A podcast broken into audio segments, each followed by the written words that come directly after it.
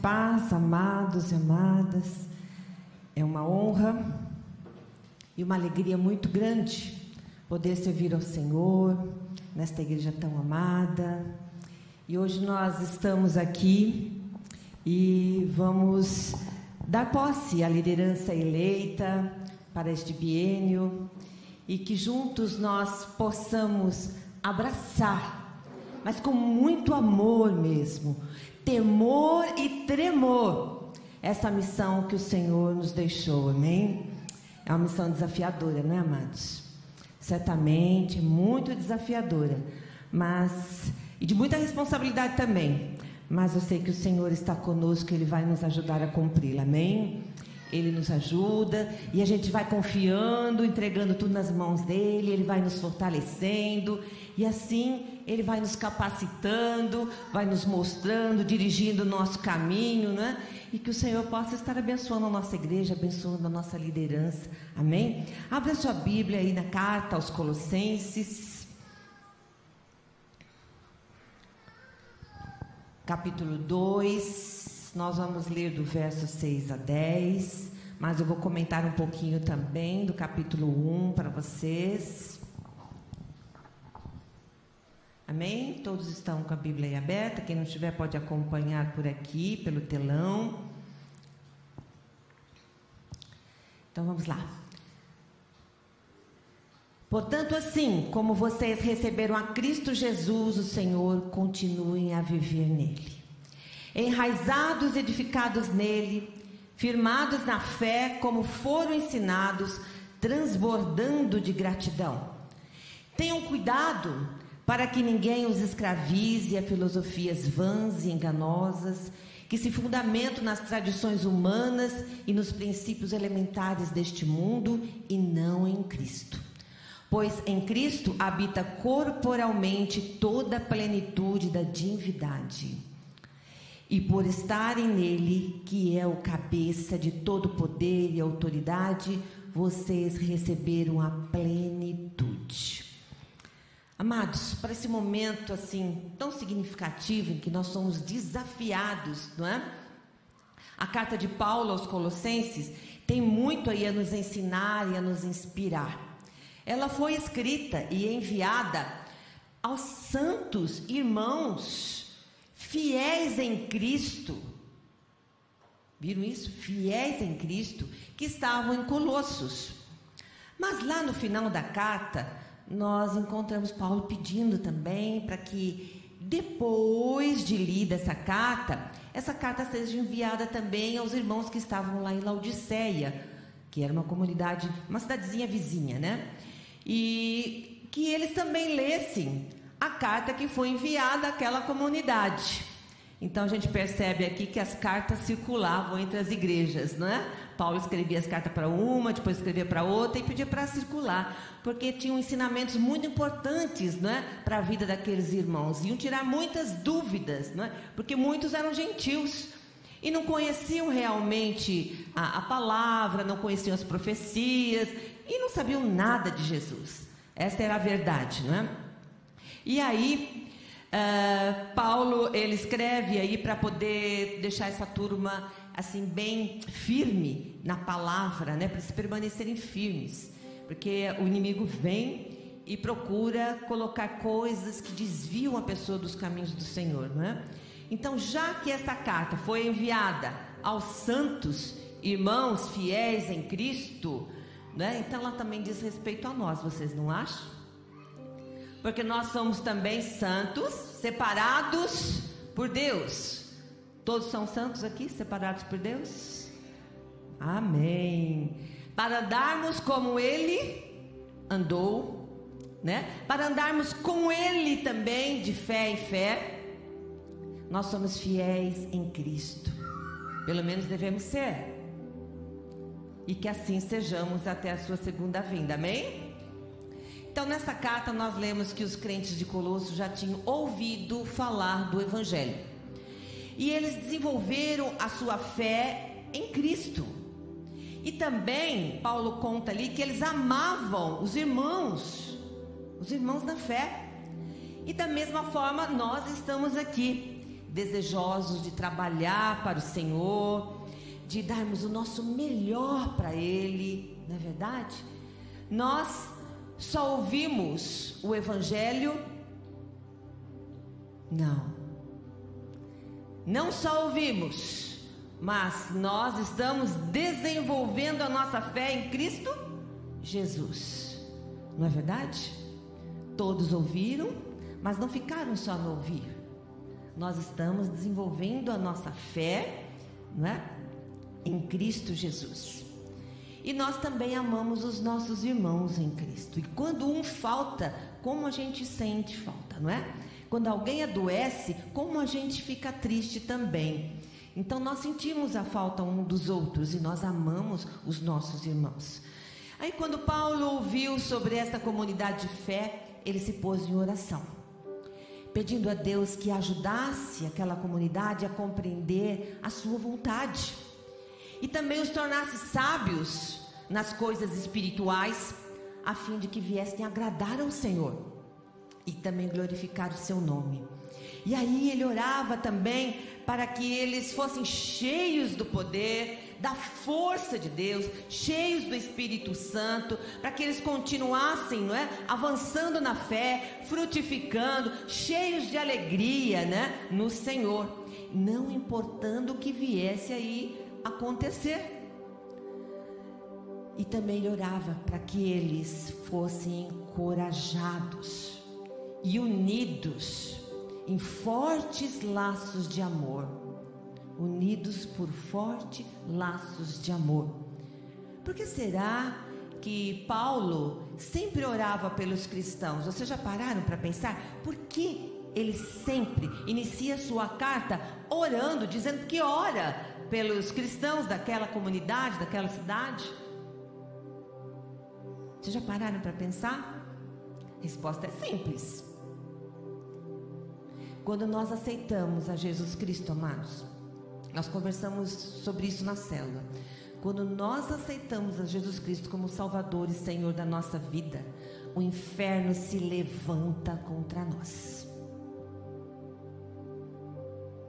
As batalhas aumentam. Não pense que a vida fica mais fácil. Não vai não, as batalhas aumentam. Nós sofremos ataques de todos os lados, inclusive da nossa própria carne, que milita contra o espírito, por causa dos nossos desejos carnais. E aí somos tentados a voltar atrás, não é? Para aquela vida de pecado, e aí abandonamos aquela caminhada, paramos e não fazemos a vontade do Senhor. Os falsos mestres também aparecem nessa caminhada, né? O inimigo também manda os falsos mestres para nos enganar com falsos ensinamentos. E aí a gente ouve assim das pessoas: tem nada a ver. Não, mas a palavra de Deus diz assim: não tem nada a ver. Isso é coisa do passado, né? E por isso muitas pessoas desanimam, não é verdade? Chegam a dizer: Olha, a minha vida era muito melhor antes de aceitar a Jesus Cristo. Agora virou um inferno. Meu amado, é luta. Não pense que a sua vida era melhor, não era, não. Você estava em trevas, estava em trevas, em pecado, estava a caminho da condenação, da perdição. Por isso que o inimigo não se importava com você. Você já era dele. Mas a partir do momento que ele te perde, porque você se converteu a Jesus Cristo, você está seguindo os passos de Jesus, você está crescendo na fé. Olha, sinto informar para vocês, a batalha começou. É uma batalha realmente, uma luta. O inimigo nos perdeu e ele vai fazer de tudo, mas de tudo para tornar a sua vida bem difícil, bem difícil. Mas nós não precisamos temer, porque nós temos do nosso lado o Senhor que é todo poderoso, muito mais poderoso do que o nosso inimigo, não é? E a palavra de Deus diz que ele é poderoso para nos guardar. Tem até um hino que fala assim, né? Poderoso para nos guardar até o final. Não é só um pedacinho, não uma parte da sua vida, até o final. Tanto é que o Senhor Jesus, na sua oração, lá no final, como que ele ensinou para, os, para aqueles discípulos que estavam ali aprendendo? Livrai-nos do mal. O Senhor ensina na sua oração que nós devemos orar. E o Senhor realmente ele está cuidando de nós. A oração é fundamental. Por isso Paulo ora e pede a oração por, por, todos os cristãos que estavam ali se convertendo, para que eles não desanimem. E nós também devemos orar para que nenhum aqui desista no meio do caminho, para que ninguém desanime, para que a batalha seja aí uma prova e uma vitória logo em seguida. Porque nós somos provados. A batalha está aí, mas nós somos mais do que vencedores em Cristo Jesus. Amém? Somos vencedores, nós podemos confiar. Então nós temos que ficar firmes e perseverantes, confiando no Senhor. Por isso nós falamos também na nossa reunião da clã: ânimo e perseverança. Caminhada está difícil? Está difícil mas nós estamos com o nosso Deus do lado. Nós podemos nos apoiar nele e continuar caminhando. Podemos nos apoiar nos nossos irmãos e continuar caminhando. Então a chave para nossa vitória está na oração. A igreja precisa orar. Nós precisamos orar uns pelos outros. Orar pela liderança, vocês orando pela pastora, pastor orando por vocês, cada membro orando pela igreja, orando uns pelos outros. Isso é fundamental para que nós sejamos vitoriosos, não é? E Paulo nos deixa um desafio nesses versículos que nós acabamos de ler. Lá no versículo 6, nós percebemos que ele nos remete para dois tempos. Dois tempos, tempos distintos. E ele diz assim: portanto, assim como vocês receberam a Cristo Jesus, continuem a viver nele. Então, o primeiro tempo é o momento em que vocês receberam o Senhor Jesus na sua vida. O momento em que vocês foram salvos pela fé e que o nome de vocês foi escrito lá no livro da vida. Esse é o primeiro tempo. E quando aquelas pessoas ouviram e compreenderam a grande bondade de Deus para com os pecadores, elas creram em Jesus. Elas aceitaram o Senhor Jesus como Salvador, tiveram suas vidas transformadas. E nós podemos comparar esse primeiro tempo ao nascimento de uma criança, não é? A criança nasce, é linda, todo mundo, ai que lindinha, que amorzinho, posso pegar? É, todo mundo gosta de criança, acha lindo, mas o pai e a mãe não quer que a criança continue daquele jeitinho até o final, não criança tem que crescer, não é? Quem teve filho aí, não é? criança tem que crescer. E se não crescer, você vai no médico, tem alguma coisa errada, não é? criança tem que crescer. Os pais, os parentes, os amigos, todos querem ver aquela criança crescendo, forte, sadia, correndo por aí pela igreja, depois trabalhando na igreja. E aí vem o segundo tempo. O segundo tempo está relacionado então ao crescimento primeiro tempo foi quando a criança nasceu. A partir do nascimento, começa o segundo tempo, que é o crescimento. E aí vem papai e mamãe dando madeirinha, toma, enxu, e coloca a madeirinha, uma madeira lá, enche a mamadeira e vai, entuxa a mamadeira na criança, e vai crescendo, vai papinha, depois vai comidinha, até chegar na feijoada, né? Chegou na feijoada. E é assim, e a criança vai se alimentando, a criança vai se fortalecendo, vai crescendo, e os pais vão ensinando aquela criança, não é? As crianças vão ali tomando aquela semelhança da família, aquelas características da família, e é assim também a nossa vida espiritual. Nós aceitamos Jesus Cristo, somos bebês espirituais, e conforme nós vamos ali na comunidade cristã, aprendendo e sendo ensinados, nós vamos crescendo. Vamos engatinhando, tomamos um tombinho, aí o irmão pega na mão, o pastor pega na mão e vai indo, vai crescendo, não é? Até se tornar totalmente maduro. Então essas daí são as, a gente diz que são as fases, né? As fases do crescimento. E então esse segundo tempo que Paulo coloca para nós aqui são os anos seguintes ao nascimento. Porque quando você aceita o Senhor Jesus Cristo, você nasceu de novo, diz a palavra. Nós provamos do novo nascimento e aí nós temos que crescer como uma criança. Vai crescendo e deixa de tomar o leitinho para comer da feijoada também. E se não chegarmos na feijoada, é porque está havendo alguma coisa aí no caminho, né? Está com alguma doença aí no caminho chamada pecado. Ou algo parecido que não deixa crescer, não é verdade? E a recomendação de Paulo é: vivam os anos seguintes em união vital com Cristo. Quando ele fala andai nele, é para viver em união vital com Ele, confiando nele para os problemas de cada dia. Assim como a criança, quando nasce, não desgruda da mãe, ela depende da mãe para todas as suas necessidades. E ela se entrega nos cuidados da mãe, ela fica tranquila nos braços da mãe, não é? E se nós vivemos dessa forma também unidos com Cristo, descansando no braço dele, confiando nele, né? recebendo dele o alimento que nós precisamos para crescer na fé, né? nós vamos chegar à maturidade espiritual, nós vamos passar aí por todos esses estágios, não é? E vai ser muito bom. É isso que o Senhor deseja de nós. Então, seremos incentivados a praticar aquilo que fomos aprendendo porque é nessa caminhada que nós fazemos que nós somos incentivados a praticar aquilo que nós aprendemos. E é praticando que a gente aprende, imita e cresce. Não é? Chega a maturidade. As crianças são assim, ela começa a imitar o pai. Tudo que o pai e a mãe faz, elas fazem. E vão crescendo até chegar naquela maturidade que elas já sabem tudo aprendizagem sim. Falar, ensinar, ver, né? Da mesma forma acontece então na vida cristã, meus amados.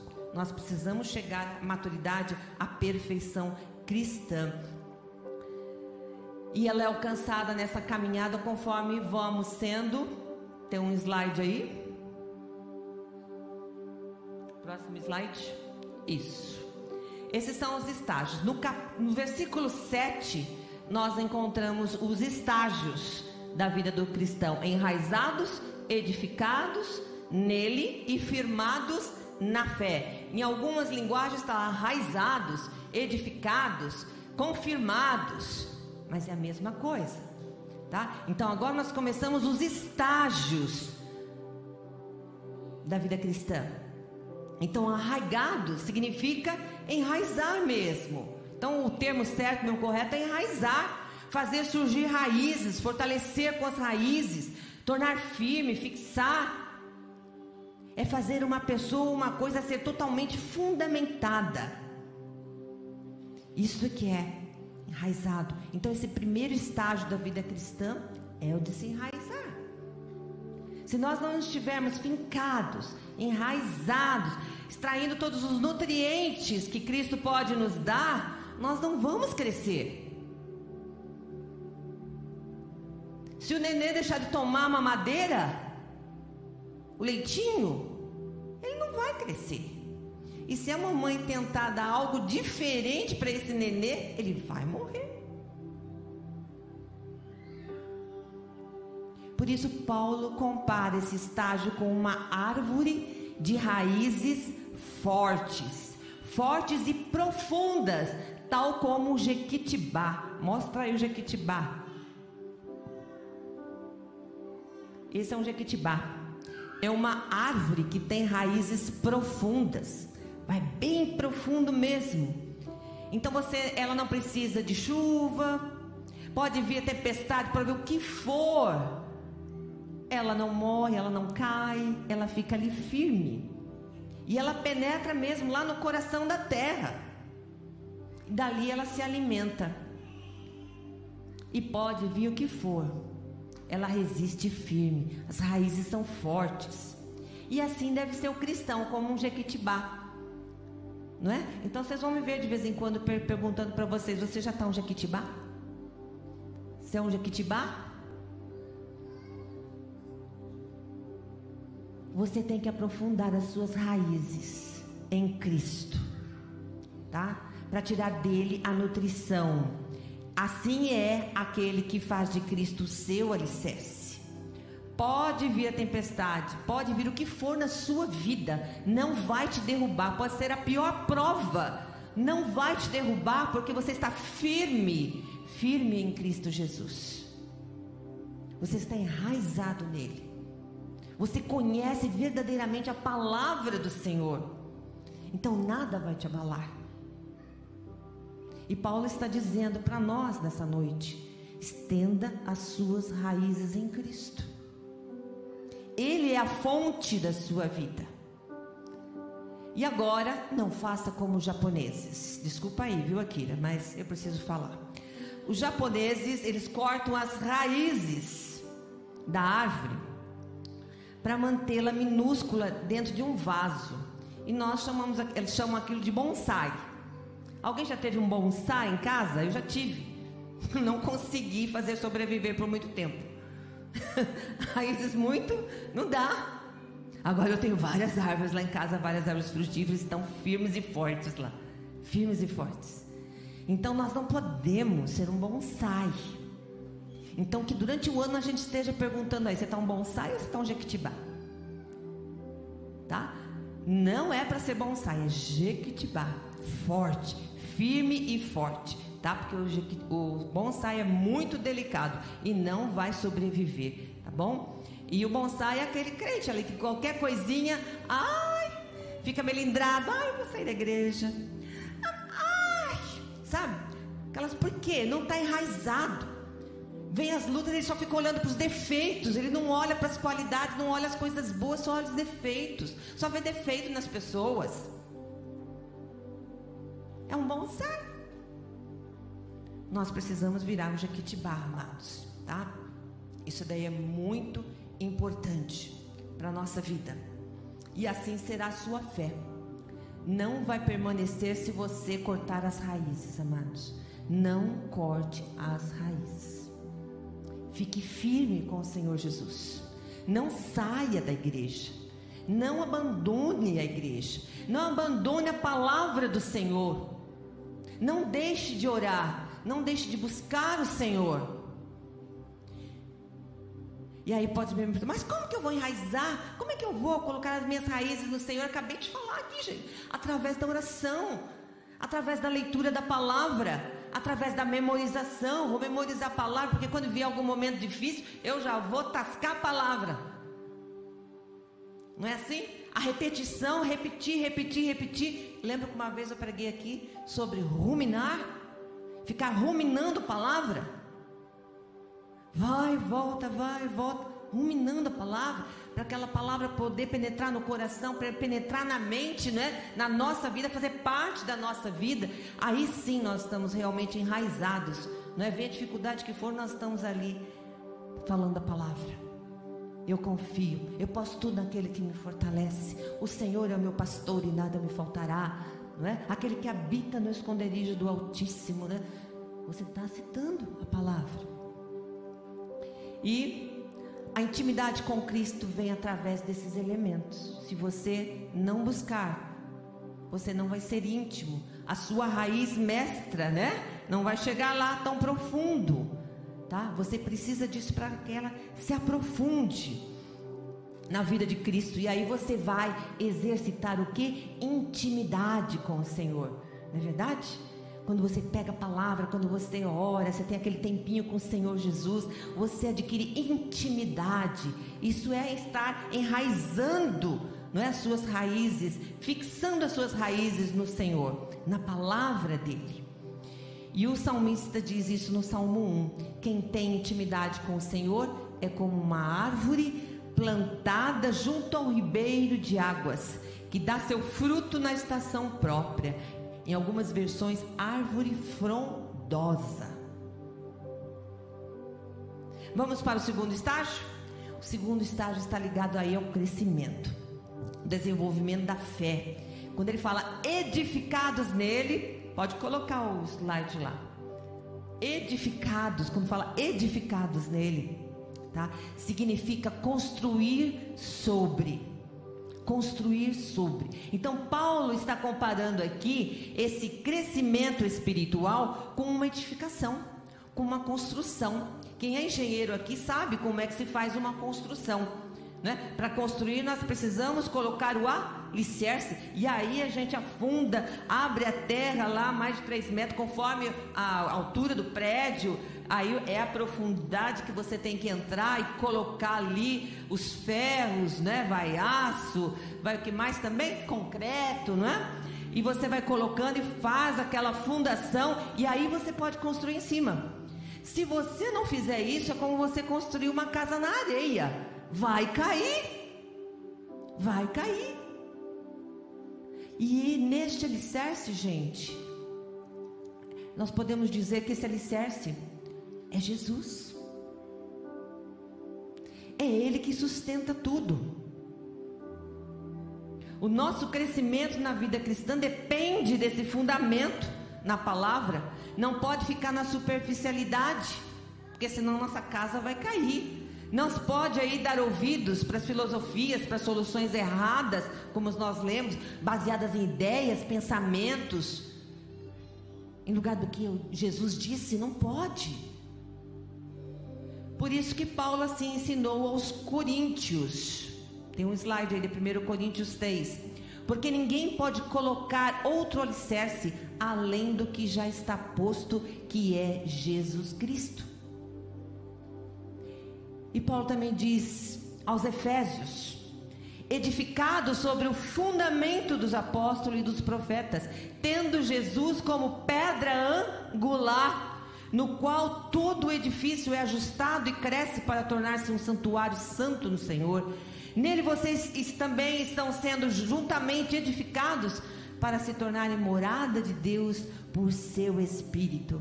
Então veja bem, assim como no prédio, eles colocam lá, fazem um alicerce para o edifício não cair, para a casa não cair.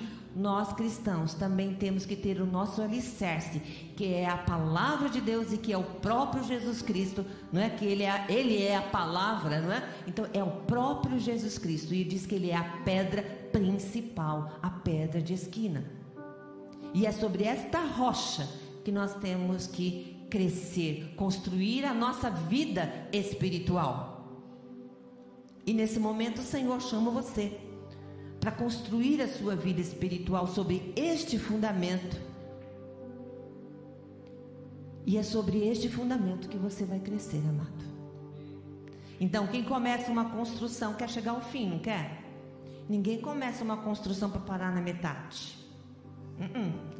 Todo mundo quer receber o certificado de aprovação, que é o habite para poder entrar na casa e tomar posse da casa.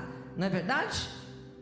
Então o habite é esse certificado aí, né? Que certifica que a construção está segura, está nos conformes, pode ser habitada, não é? E todo mundo quer receber. E aí então vem o nosso terceiro estágio, que está ligado à consolidação da fé cristã. E aí nós temos a casa construída. Uma casa pequena, vocês podem ver que tem um alicerce. Ela não foi construída em cima da areia. Mas nós podemos construir um sobrado, nós podemos construir um prédio alto. O Senhor quer que a gente construa bem alto, não apenas uma casa simples, mas que a nossa fé seja chegue até lá no céu, né? Uma construção bem fundamentada firmado, confirmado na fé. É isso que quer dizer. Então, depois que você levantou toda a parede, você colocou toda essa estrutura, você finalizou a obra, você colocou a laje lá em cima, o telhado, ou só o telhado em alguns lugares, né? Colocou janelas, colocou a porta, fez todo o acabamento ali, você recebe então o um certificado de conclusão e a confirmação daquela obra, né? E aí você fica super feliz, né? Mas isso nós vamos ver daqui a pouco. Da mesma forma, tá? a fé passa por um processo. Essa fé vai passar por um processo que atinge até o seu ápice, a construção plena. E os cristãos devem permanecer assim, fortes e vigorosos, colocando tijolinho acima de tijolinho. Vem a primeira camada de tijolinho, segunda camada de tijolinho, terceira camada de tijolinho até chegar lá e colocar o teto, né? Chegou no ápice da sua fé. Que é lá quando vai encontrar com o Senhor Jesus, né? E aí, como soldados cristãos, né? Nós devemos permanecer fortes, fiéis, colocando nessa obra os melhores materiais. Não queira fazer a construção, tá? A construção da sua fé com os piores materiais, amados. Tem que ser com os melhores com aqueles que estão relacionados lá no fruto do Espírito: amor, bondade, benignidade. São esses materiais que você tem que ter. Fruto do Espírito, para crescer uma obra linda, maravilhosa, forte. Amém? E aí vai resistir. Você vai resistir aos assédios do mundo, você vai resistir a Satanás, você vai resistir aí a sua própria carne que vai querer te tentar, querer fazer você desviar do caminho, né? E você aí já se tornou então amadurecido, consolidado. Então, quando você chega ao amadurecimento da fé, você está consolidado e aprovado por Cristo. Olha que coisa maravilhosa. Aprovado por Cristo. E aí vem o último estágio que está relacionado aqui: a alegria e a gratidão. Quem recebe a chave da casa pula de alegria, não pula? Quem não pula de alegria quando recebe a chave da casa? A minha casa está construída. E isso é o que nós sentimos quando nós chegamos à plenitude espiritual. Quando nós alcançamos a maturidade espiritual. E deve ser a nossa atitude assim, crescendo na fé, crescendo também na alegria, na ação de graças, pois em Cristo nós temos tudo, meus amados. Em Cristo nós temos tudo, não falta nada para nós. Nós temos a plenitude. E essa plenitude vem da união com Ele. E a palavra de Deus diz que nós devemos dar graças em qualquer circunstância pois esta é a vontade de Deus. E aí, concluindo, meus amados, se o louvor quiser subir, pode subir. Como é que o Senhor espera nos encontrar na fé? Como um bonsai ou como um jequitibá bem frondoso? O que, que vocês acham que o Senhor espera de nós? Ele não quer bebê espiritual. Ele não quer bonsai. Ele quer nos ver crescer. Ele quer que a gente chegue lá como um jequitibá frondoso. Que possa vir qualquer tentação, qualquer tempestade, seja o que for, não vai nos derrubar. A nossa fé não vai desfalecer. Nós não vamos abandonar a missão, não vamos abandonar o marco, barco, não vamos pular fora do barco. Porque mesmo que tenha tempestade, o Senhor Jesus está conosco no barco. Amém? Que a gente possa refletir nessas questões e tomar essa grande decisão de receber a Cristo. E se você ainda não fez, tome essa decisão de receber a Cristo Jesus. Se você já recebeu a Cristo Jesus, agora tem que andar nele. Andar nele. Viva nessa união vital com Ele. Procure ali fincar as suas raízes nele. Procure crescer, ser edificado. Tenha Ele como a rocha. Construa em cima dessa rocha a sua fé espiritual. Faça dele da sua palavra o seu alicerce. Cresça e torne-se um edifício lindo, maravilhoso, bem ajustado, como nós acabamos de ler. Porque nós precisamos nos tornar um santuário um santuário do Deus Altíssimo, morada do Deus Altíssimo. E aí nós temos que ser agradecidos, amados. Te convido a ficar em pé, vamos louvar o Senhor.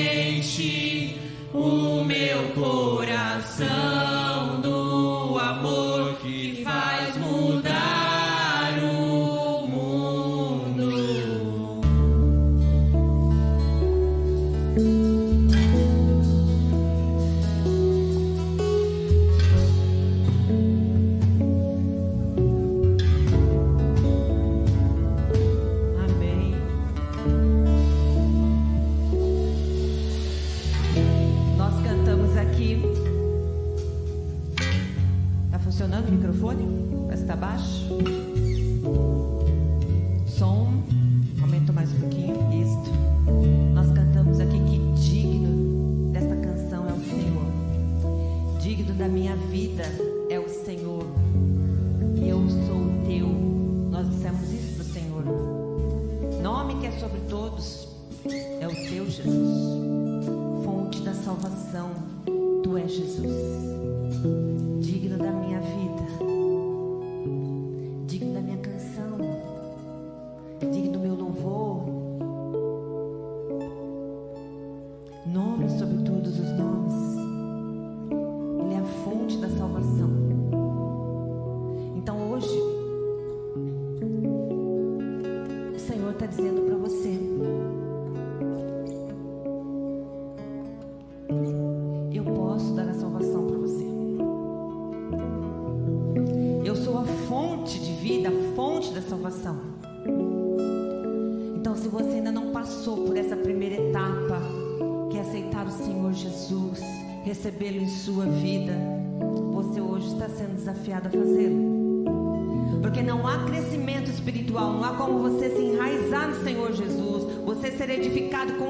Nele, se você primeiro não o receber em seu coração.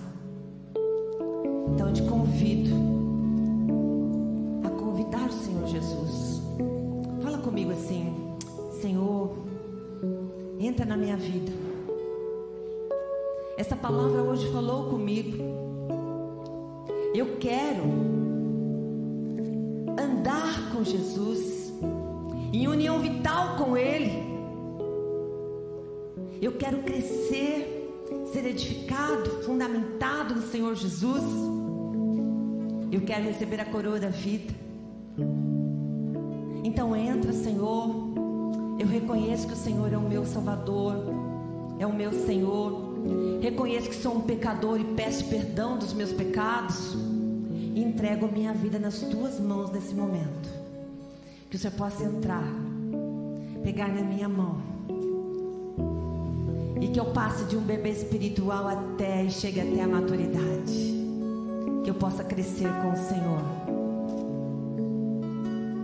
Eu te agradeço, Senhor, por tão grande salvação.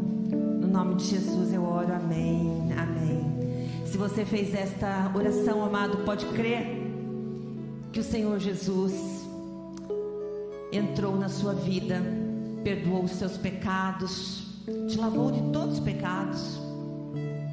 E o seu nome está sendo escrito lá no livro da vida. Amém? Agora você precisa aceitar o outro desafio, que é crescer na fé. E aí a, nós cantamos aqui, enche-nos do teu amor. Esse amor que transforma o mundo, nós precisamos pedir para o Senhor nos encher. E nós cantamos aqui: Eu vou construir minha vida em ti, tu és o meu fundamento. Eu vou confiar somente em ti, não vou ser abalado.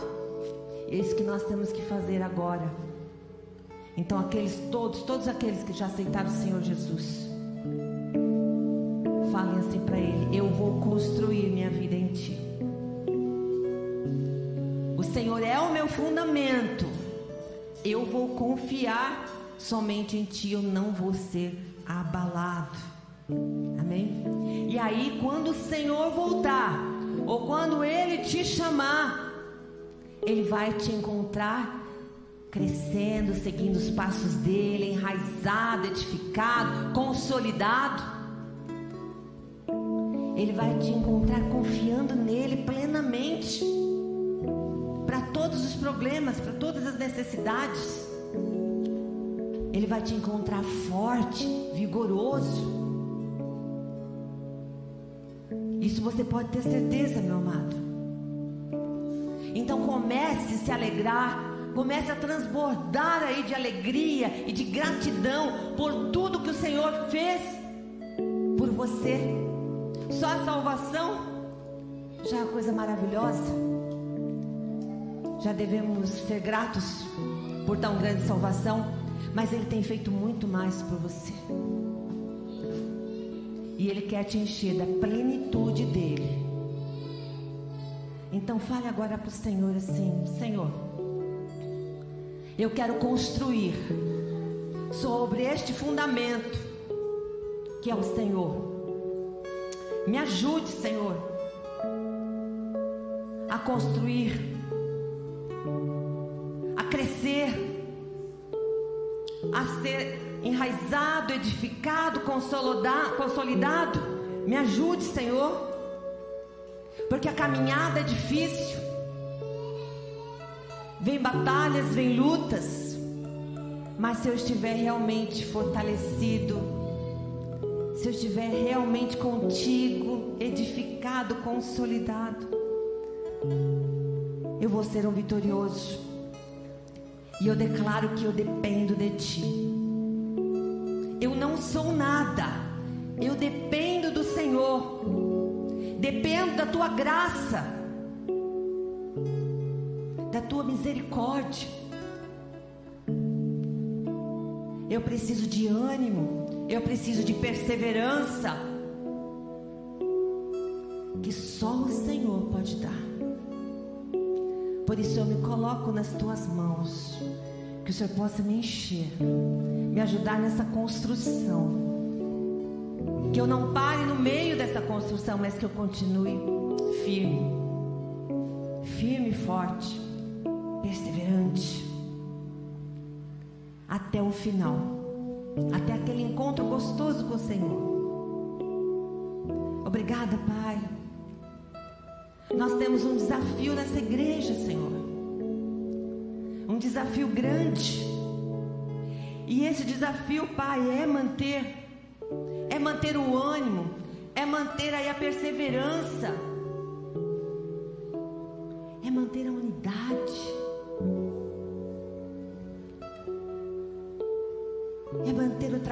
Equipe.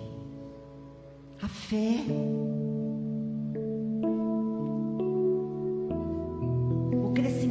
no Senhor, a plenitude do Espírito, alegria e gratidão. Esse é o desafio que o Senhor está deixando para nós e para esta igreja.